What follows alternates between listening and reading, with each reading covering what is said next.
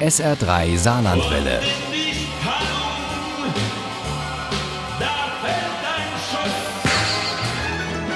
Der Krimi-Tipp. Mit unserer SR3 Grazeläds Aktion wollen wir Sie zum Lachen und auf andere Gedanken bringen, auch im SR3 Krimi-Tipp. Wir haben international, aber auch quer durch die Republik nach schrägen und witzigen Krimis für Sie gesucht. Für heute sind wir in Schwäbisch Hall fündig geworden. Dort lebt und arbeitet Tatjana Kraus und die ist ein Garant für komische Krimis. Der neueste heißt Manche mögen's tot und Uli Wagner stellt ihn vor. Hauptfiguren sind die K&K-Schwestern, von manchen auch despektierlich die Schnüffelschwestern genannt, die eine kleine, aber feine Pension in der süddeutschen Provinz betreiben. K&K steht für Conny und Kriemhild. Letztere hat von ihrem verstorbenen Ehemann, einem Hochseekapitän, eher unfreiwillig einen Schatz geerbt, der fürs Renovieren der Pension gereicht hat und für Lambert, der Empfangschef, Hausmeister und gute Seele in einem ist. Conny ist kreativ, schreibt eine Kummerkolumne und ist Langschläferin. Deshalb ist Kriemhild fürs Frühstück zuständig. Sie geht aber im Morgengrauen noch schnell in die Pilze und wird dort Zeugin eines Mordes.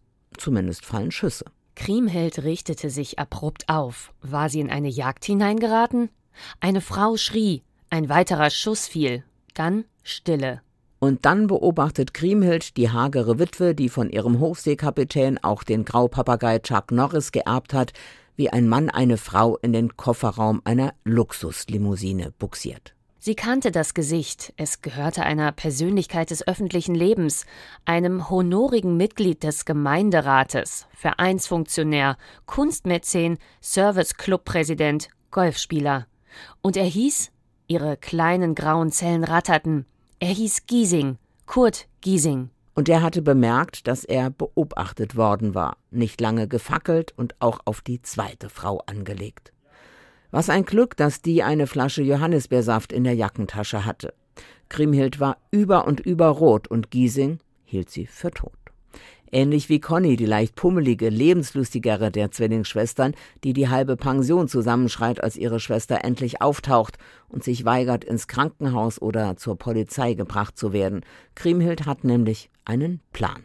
Ich zweifle keine Sekunde daran, dass er versuchen wird, mich zum Schweigen zu bringen. Darum kann es nur eine Lösung geben. Ich muss sterben. Gesagt, getan. Darum wird ein Sarg bestellt, ein großer, bequemer, denn Kriemhild muss ja schließlich viel Zeit darin verbringen. Ab und an darf sie raus, denn Chuck Norris kündigt immer lautstark Besucher an. Bloß Klein Wilmer, der schafft es, den Graupapagei, der fluchen kann wie ein alter Seemann, zu überlisten und sich die Frau im Sarg genau anzuschauen. Ihre Nase hat sich bewegt. Wilma zeigte auf Kriemhild. Connys Herz setzte einen Schlag aus. Das sollte ihr noch öfter passieren, bis zur vorgetäuschten Beerdigung ihrer Zwillingsschwester, die davon überzeugt ist, dass ihr Tod die einzige Chance ist zu überleben und gleichzeitig einen Mörder zu überführen. Conny und Kriemhild sahen es gleichzeitig durch das Panoramafenster. Am Ende der langgestreckten Auffahrt zur Pension fuhr ein Wagen extrem langsam vorbei, als ob der Fahrer etwas genauer unter die Lupe nehmen wollte. Es war eine schwarze Luxuslimousine. Manche mögen's tot von Tatjana Kruse ist so komisch wie die beiden Schnüffelschwestern, die Kriminellen das Leben schwer machen und Kriminalisten manchmal zur Verzweiflung bringen.